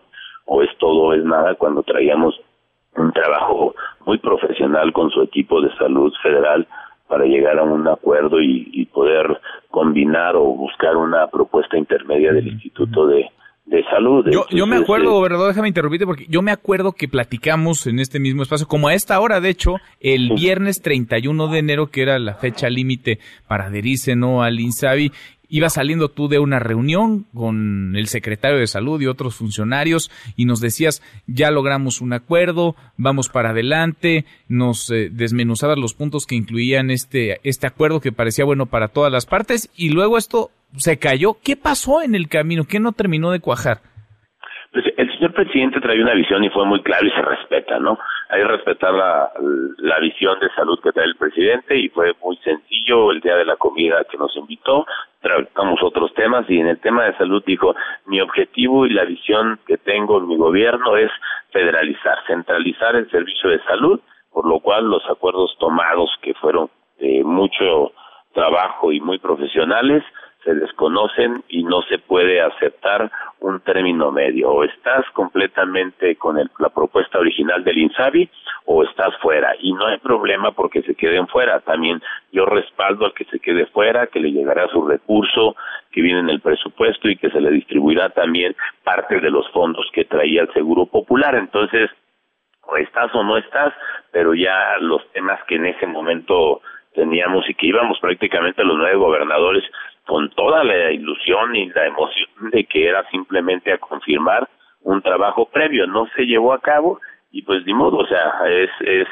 fue claro, conciso y preciso y ahora pues a tomar las decisiones en cada uno de los estados quién se adhiere y quién no bajo las circunstancias que el presidente me indicó y pues luego tienes que tomar ciertas medidas en tu estado como la que comenté, no pues digo, si yo atiendo del 20 al 25% de población de la que atiendo, la población no vive en mi estado, sino vive en otros estados vecinos, pues yo tengo que hacer mis ahorros y, pues, y cuidar que tenga el recurso para dar un buen servicio de calidad a los aguascalentenses que al final son para los que gobiernan. Sin duda. Ahora, ¿cómo está operando el, el sistema de salud? ¿Están en qué circunstancia para no entrar en un limbo en donde pues eh, los eh, pacientes que requieran de una atención médica puedan entender si se les dará, si no se les dará, si habrá o no medicamentos, si será o no gratuito el servicio que reciban. ¿Cómo está funcionando? ¿Cómo está operando hoy? Porque no están adheridos al INSABI, pero tampoco es que de plano estén desconociendo una coordinación con el gobierno federal. ¿Cómo funciona hoy, gobernador? No, ahorita Aguascalientes funciona como si estuviéramos con Seguro Popular Haz cuenta, lo mismo, venimos trabajando, tenemos el recurso, estamos dando el servicio, de siempre, cada día esforzándonos por dar un mejor servicio, por tener mayor número de medicamentos, pero no hemos tenido ninguna crisis aquí en Aguascalientes y así vamos a continuar mientras el, al resto del mes podamos definir claramente si creamos nuestro nuevo o un nuevo sistema de salud estatal o bien nos adherimos. La verdad es que es, es lamentable que, que vaya a haber varios sistemas de salud porque cada estado puede implementar el suyo y coordinarse con esa federación, pero no deja de ser eh, nuevamente varios sistemas y no unificar a todo México y a todos los estados en un gran proyecto que coincidíamos con el presidente, nada más no centralizarlo es lo que a nosotros nos hace ruido. Mm, bueno, pues parecía que había acuerdo, ahora nos explicas qué pasó en el en el camino, ojalá que haya tiempo de reconsiderar y de aproximar estas estas posiciones. Gobernador, te agradezco siempre que platiques con nosotros. Muchas gracias, un abrazo saludos. Gracias, igualmente, muy buenas tardes, el gobernador de Aguascalientes, Martín Orozco. En Mesa para Todos, Ezra Shabot. Esra, querido Esra Chabot, con tu corte de caja semanal y mira que esta semana ha estado, pues además de movida, curiosa, por decirlo menos, ocurrente, pensarían otros. Esra, ¿cómo te va? Muy buenas tardes. Hola, buenas tardes, Manuel López San Martín, buenas tardes al auditorio. Sí, una semana donde, pues, eh, temas serios, por supuesto, el tema de el abasto de medicamentos ligado ahora también a la problemática del coronavirus, algo que tiene que necesariamente ser abordado con enorme seriedad. Afortunadamente no tenemos todavía ese tipo de casos en, nuestro país. Se han desechado y tratar de establecer toda una serie de medidas para que esto pues se maneje de manera lo más lo más sano posible, eh, a la espera, por supuesto, también de lo que podríamos llamar esta eh, nueva coordinación entre los estados y el propio Sistema Nacional de Salud, el INSABI, que pues a los gobernadores panistas eh, rechazaron tendremos que ver hasta dónde la coordinación puede finalmente darse. Lo cierto es que pues hay ya un problema serio en la atención al propio público. Se habla de cambios cambios que se están generando en la práctica, en la realidad, más allá del discurso mañanero, y que de alguna forma terminan por afectar directamente la vida cotidiana de la población. ¿Ves una crisis en el sistema de salud, en el tema del abasto de medicamentos, Esra? Yo creo que se trata fundamentalmente de una realidad muy, muy clara en donde cuando tú desarmas un sistema como ese, y no tienes una alternativa, generas esto, ¿no? Básicamente, no solamente la, no, eh, no surtir de los medicamentos de forma favorable, de forma eh, oportuna, sino además de lanzar señales dentro del sistema de salud que parecería no están ni por lo menos coordinadas. Y bueno pues te aparecen no esas visitas sorpresas que se hacen y en donde de repente en lugares donde pues eran de los de primer nivel si se le puede llamar así no no primer nivel en lo que se considera salud, sino primer nivel de gran capacidad, gran calidad de institutos nacionales, pues ahí comienzas a ver carencias importantes, algo que tiene que pues eh, manejarse ya con eh, una eh, respuesta inmediata porque si estás metiendo a una buena cantidad de personas con problemas serios de salud en un problema, en una, una dinámica en donde los problemas simplemente no se solucionan, Manuel, y creo que esto hay que manejarlo más allá de lo que se intenta en el discurso mañanero, básicamente te diría yo, temas de aviones, de rifas, de eh, tratar de eh, sembrar determinado tipo de temas. Bueno, está el tema también, la iniciativa, la propuesta de iniciativa de quitar los puentes vacacionales, es en fechas históricas. Bueno, no son puentes vacacionales, hay que ser más precisos en eso. Eso dice el presidente, ¿eh? eso eso dice el presidente. Es, un error, un error de apreciación, por decirlo finamente. Son fines de semanas largos. Lo que teníamos anteriormente antes sí eran puentes, eran puentes, puentes. Ahora sí que a la brava porque pues, te tocaba el 5 de febrero en martes, pues nos tomábamos el lunes, y entonces esto produciría, produciría directamente un problema muy, muy serio de lo que llamábamos ausentismo y pues también un problema específicamente para el propio turismo que no tenía certeza si el puente se lo iban a tomar y quiénes se lo iban a tomar. Y en ese sentido, pues estabas hablando básicamente otra vez de una economía informal que tenía que ver con baja productividad. Lo que hiciste fue tratar de pues convertir esto que son verdaderos días de asueto en días que pues, pudiesen ser planificados de manera tal, y estamos hablando de cuatro o cinco días, no, no cambiaste ni el 16 de septiembre, ni los fines de año de, de, de, Navidad de Año Nuevo, ni, ni, ni, ni el primero de mayo como tal, eran los otros que, bueno, ahora insiste el presidente de la República en que se tratan de fechas que tienen que ser recordadas históricamente. La verdad es que en ningún país, cuando estas fechas son recordadas, o tratan de ser recordadas, pues se vuelven algo así como fiestas nacionales, se convierten fundamentalmente en días de descanso. Ahora, no estaría peleada una cosa con la otra, ¿no? O sea, podría haber fines de semana largos y el día en que caiga, no sé, esta semana cayó 5 de febrero, miércoles, aniversario 103 de la promulgación de la Constitución, pues bien podría ahondarse en las escuelas, con los niños y con las niñas ahí dentro, sobre el significado, la importancia, la eh, potencia que tendría una fecha como estas, ¿no? Y el legado que habría dejado. No está peleado con un fin de semana largo. yo creo que eso es básicamente demagogia. Perdón. Pero ¿qué es demagogia? Pero ¿qué es demagogia? A ver. El demagogia es pretender que en un solo día tú le vas a dar un significado a algo que tiene que darse. Si tú vas a hablar de la Constitución del 17, no vas a llegar el 5 de febrero y contarles a los niños que fue una maravilla porque Venustiano Carranza la promulgó y ese día es el día bueno y entonces te dedicas a mandar a los niños a que hagan recortes sobre el, la Constitución del 17. Ya no hay monografías que ibas y las comprabas en entonces ahora las sacas por internet y entonces haces del 5 de febrero el día que todos se acuerdan y el 6 ya nadie se acuerda de nada absolutamente. Eso no funciona así, tiene que ser parte de un sistema en donde la historia del, país tenga un, una, una continuidad y un modelo que tenga que el día que caiga finalmente, bueno, pues a partir de eso se recuerde algo que se estudió anteriormente. No sucede así, Manuel. Si lo que aprendimos nosotros era simplemente a que el 5 de febrero o el 4, porque era feriado ya en ese día, te decían que tenías que recitarle el artículo primero de la Constitución o el 2 o el 3, eso no funciona como forma de mm. conocimiento histórico ni trasciende en términos de la educación. Y le va a pegar, dices, además le va a pegar a la industria, a la industria turística. Pues sí, la verdad es que finalmente le puede pegar un poquito, ¿no? El problema es que estamos ante una economía totalmente paralizada además, y por eso es que el propio secretario de Turismo Torruco dice, a ver, déjame platicar con el presidente, porque sí, de por sí estamos golpeados, de por sí estamos en una situación complicada económicamente, donde el turismo pues es una de las pocas fuentes que se mueven, y si tú le tumbas en otras condiciones, tú puedes plantearlo y a lo mejor no le pega fuerte, estás en cero, en cero, en cero. Nos, nos decía, oye, nos decía José Manuel López Campos de, de Concanaco Servitur que el fin de semana largo pasado se derramaron cuatro mil millones de pesos, que más de un millón seiscientos mil personas viajaron en nuestro país. Eso indudablemente ayuda. Pero entonces, ¿no te gusta, digamos, esta iniciativa o esta presunta iniciativa que el presidente podría mandar al Congreso? Tampoco me imagino te gusta lo de la rifa del avión, aunque el premio no será ya el avión presidencial.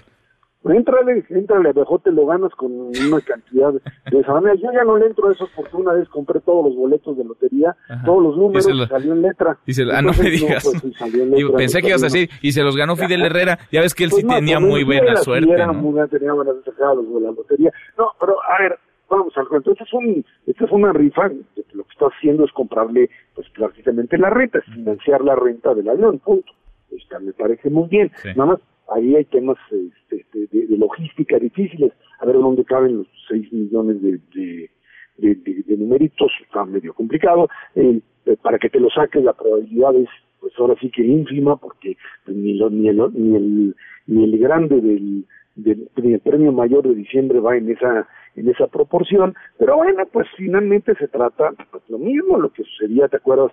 No te acuerdo, estabas muy chiquito tú, pero cuando la nacionalización pero hay de libros, la banca... hay libros, eso, hay libros, sí, pero no los ves, pero bueno... tú me has platicado también, a ver. te han platicado, sí, yo te platico de esos, sí. eso sí, de la nacionalización de la banca y que todo el mundo iba a ir, y los callos, Bueno, esa es historia conocida, esa es historia pública conocida. Ok, bueno, pues sí, así estamos, pero no, no te resuelven absolutamente nada, absolutamente nada, pero bueno, pues se trata otra vez de fijar agenda, otra vez de moverse en temáticas que a muchos los atraen, pero que no resuelven problemas básicos. Economía que se mueva, generación de empleos, sortir medicamentos, generar confianza y esperar otra vez dicen que a la semana que entra para el tema energético y si no, pues a ponerse a temblar, insisto, ante el tema de la degradación de la calidad crediticia de Pemex y del país. Y ahí sí, pues agárrate bastante duro porque el puente se puede quebrar y no te hablo del puente vacacional. Bueno, platicamos como siempre, Gracias. A ti, al contrario, buen fin de semana. Buenas tardes. Cruzamos la media ya. La hora con 38, pausa y volvemos con un resumen de lo más importante del día. Esta mesa, la mesa para todos. No te levantes. Podrías perder tu lugar en la mesa para todos. Con Manuel López San Martín. Regresamos. La información se comunica de una manera diferente todos los días. Visita nuestro portal mbsnoticias.com y descubre que la información vive, se transforma y deja huella. Deja huella. MBS Noticias. Estamos contigo. En Mesa para Todos, la información hace la diferencia. Con Manuel López San Martín. Seguimos, volvemos a esta mesa, la mesa para todos. Cruzamos la media ya la hora con 39. Vamos con un resumen de lo más importante del día. Resumen. Se lo platicábamos. Ya habrá, sí habrá rifa del avión presidencial, pero el premio no será el avión presidencial. Ese seguirá estacionado esperando comprador mientras se lleva a cabo un sorteo, un mega sorteo con 6 millones de cachitos de a 500 pesos cada uno que saldrán a la venta el primero de marzo. Esperan recaudar 3 mil millones de pesos, pero el premio será solo de 2 mil millones de pesos repartidos entre 100 posibles ganadores. Está enredado el asunto, así lo explicó hoy en la mañanera el presidente López Obrador. Después de análisis, de reflexiones, de consultas, de tomar en cuenta distintos puntos de vista, opiniones, ya se tomó la decisión de rifar el avión. Se va a rifar el avión para no tener problemas de tiempo y que puedan participar todos los mexicanos que quieran ayudar. Bueno, y el dinero para pagar los premios de la rifa va a ser financiado por el fondo del instituto para devolverle al pueblo lo robado. Se va a liquidar la deuda con Banobras y se tienen dos años para vender el avión. Es decir, el avión que se va a rifar en realidad no se va a rifar porque no se va a entregar. Se va a hacer como que se rifa, pero el avión seguirá a la venta. Si llega un comprador, una buena oferta, entonces se vende. Ahí le va cómo piensan repartir el dinero. Es la voz del director de Banobras, Jorge Mendoza. Ahí van los números. Hay 3 mil millones de pesos de ingresos de la rifa, 2 mil millones de pesos que vienen del instituto para devolver al pueblo lo robado, 5 mil millones de pesos donde que hay una bolsa ya. Esos 2 mil del instituto van para premios. Ahora, ¿a dónde se van los recursos? Primero, 2 mil se van para premios. 2.400 se van para salud, que es el equivalente a 2.500 aproximadamente. Y luego tenemos costos de la rifa, que son aproximadamente 130 bueno, está difícil agarrarle así a la primera. Vamos poquito a poco tratando de armar el rompecabezas. Por cierto, el avión va a regresar a México. Ese avión que permanece estacionado en los Estados Unidos, en California, volverá a nuestro país a mediados de abril y todavía hay ofertas de algunos compradores. Otra vez Jorge Mendoza de Banobras. Del primer proceso que realizamos, que hubo 11 manifestaciones de interés, una de esas ofertas sigue viva. Estamos negociando con ellos para ver si podemos cerrar la venta. No obstante, durante las últimas semanas hemos recibido interés por otros participantes.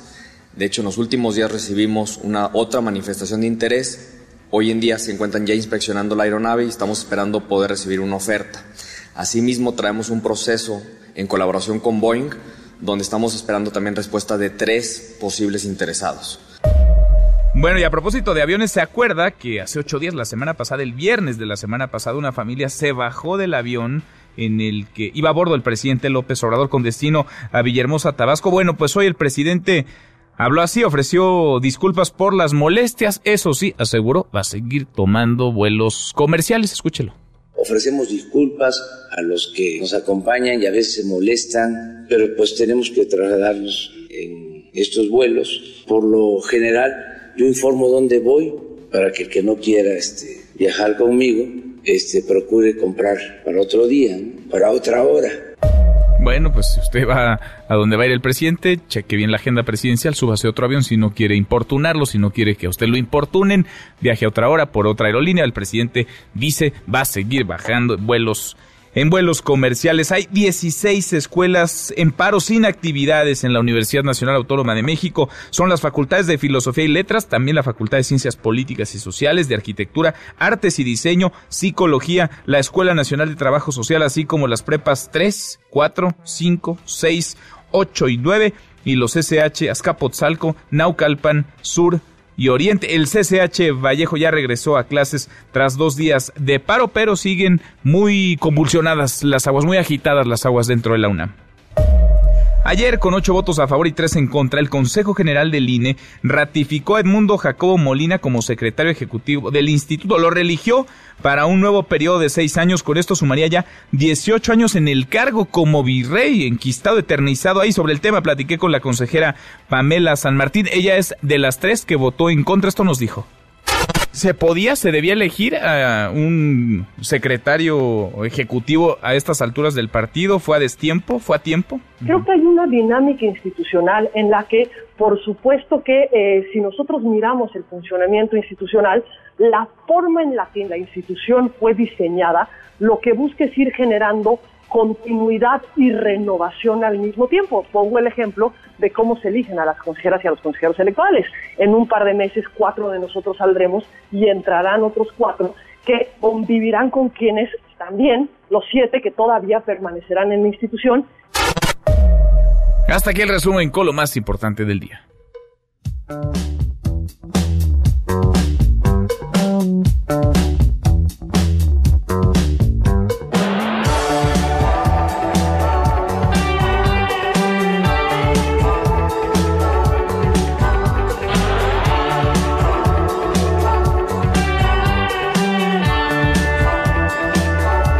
Querido Miyagi, José Luis Guzmán Miyagi, segundo tiempo en esta mesa para todos. ¿Qué estamos escuchando? Pues fíjate que ya es viernes. Ya no es la cumbia del avión presidencial que presentaste hace rato. Esto, esto tiene más sentido. Este es un estreno, es el tercer disco de una banda británica extraordinaria que se llama The Blossoms. Muy nueva, el disco apareció apenas esta semana. Se llama Foolish Loving Spaces. Y es una banda muy reconocida que eh, tiene sus raíces, digamos, en algo que ya escuchábamos incluso, como la YouTube, mm. en bandas como The Clash, en bandas como Manic Street Preachers, que ya son previas a este, que es un grupo de jovencitos de 24, 25 años, que escuchan a los Beach Boys, a los Beatles, y están planteando nuevas propuestas musicales como, como esta, que mm. suena bastante interesante. Suena bien, suena, suena bien. Este, se escucha no solamente con sentido, sino que musicalmente, ¿no? O sea, está, está bien tiene una, producción, tiene una producción muy robusta, se, escucha bien producido. Y bueno, son, te digo, son jóvenes de 24, 25 años en su tercer disco y que le siguen haciendo el rock. Pues y es una gran propuesta musical para este fin de semana. Hacen bien y con buenas influencias. Sí, no, además el, el, disco es muy bueno, ¿eh? es bastante interesante. vale la pena. Muy ¿Cómo se llama? Ellos se llaman Blossoms. Blossoms. Es una banda británica que gana todos los premios que te puedes imaginar. Y que lo que más curioso se me hace es que cuando salen en los videos, traen playeras donde vienen los Beatles, los Rolling ah. Stones, los Beach Boys. Son sus influencias. Son sus influencias. Y ya, uno está viejo. ¿Qué te digo? Pero ya es viernes, Miyagi. Es viernes. Y se va a rifar el avión aunque no te entreguen el avión. Que te diga. Sí te lo ganas. Gracias. Gracias a ti, Manuel. Muchas gracias. Te escuchamos al ratito a las 7. Charros contra Gangsters. José Luis Guzmán Miyagi. Pausa y volvemos. Hay más en esta mesa. La mesa para todos.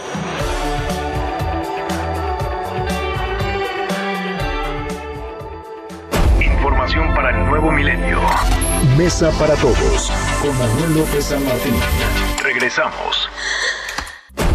Más información y análisis en Mesa para Todos con Manuel López San Martín. En Mesa para Todos, Laura Ballesteros. Laura, Laura Ballesteros, como todos los viernes en esta Mesa para Todos. ¿Cómo estás, Laura? Hola, Manolo, buen viernes. Oye, a ver, veíamos datos pues que ahí están, son cifras contundentes. Hay un incremento en las muertes por hechos de tránsito. Lo que también hemos escuchado es la voz de expertos, expertas como tú en términos de seguridad vial y de transporte, que le piden al gobierno, que urgen al gobierno de la Ciudad de México, pues a meterle mano a la política de movilidad porque está muriendo más gente en accidentes de tránsito. Así es, Manolo. Mira, urge un golpe de timón en el plan de movilidad de la Ciudad de México en este primer año de gobierno de, del gobierno capitalino. Eh, ahí los números son claros, no mienten. Tanto vía C5 como vía eh, policía de la ciudad, con datos abiertos además del propio gobierno, es decir, datos oficiales, se haya eh, hecho público este aumento de muertes. Vía C5 se sabe que son eh, casi 35%. eh, y vía Policía de la Ciudad registra hasta un 17%. Pero lo hemos hablado muchas veces también en este espacio, Manolo, así fuera uno o una, es inaceptable porque son muertes violentas, porque además son muertes prevenibles, porque tienen nombre y apellido y a todos los esperaban en casa.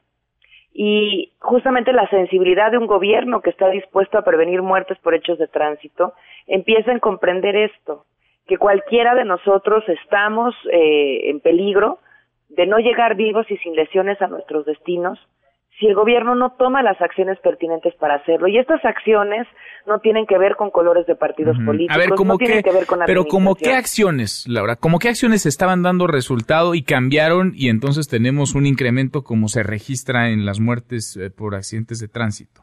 Claro, mira, hay un decenio que se llama Decenio por la Seguridad Vial de la Organización Mundial de la Salud. Tiene siete años que se lanzó, porque la OMS hoy considera las muertes viales, las muertes por hechos de tránsito, como una pandemia mundial, por el número de muertes que producen especialmente en los países eh, eh, economías emergentes, como es el caso de México. Y dentro de estas acciones eh, hay tres pilares fundamentales. Número uno, tiene que expandirse la infraestructura eh, de seguridad en cruces seguros, en infraestructura ciclista, en banquetas, etcétera. Número dos, tienen que reducirse las velocidades máximas.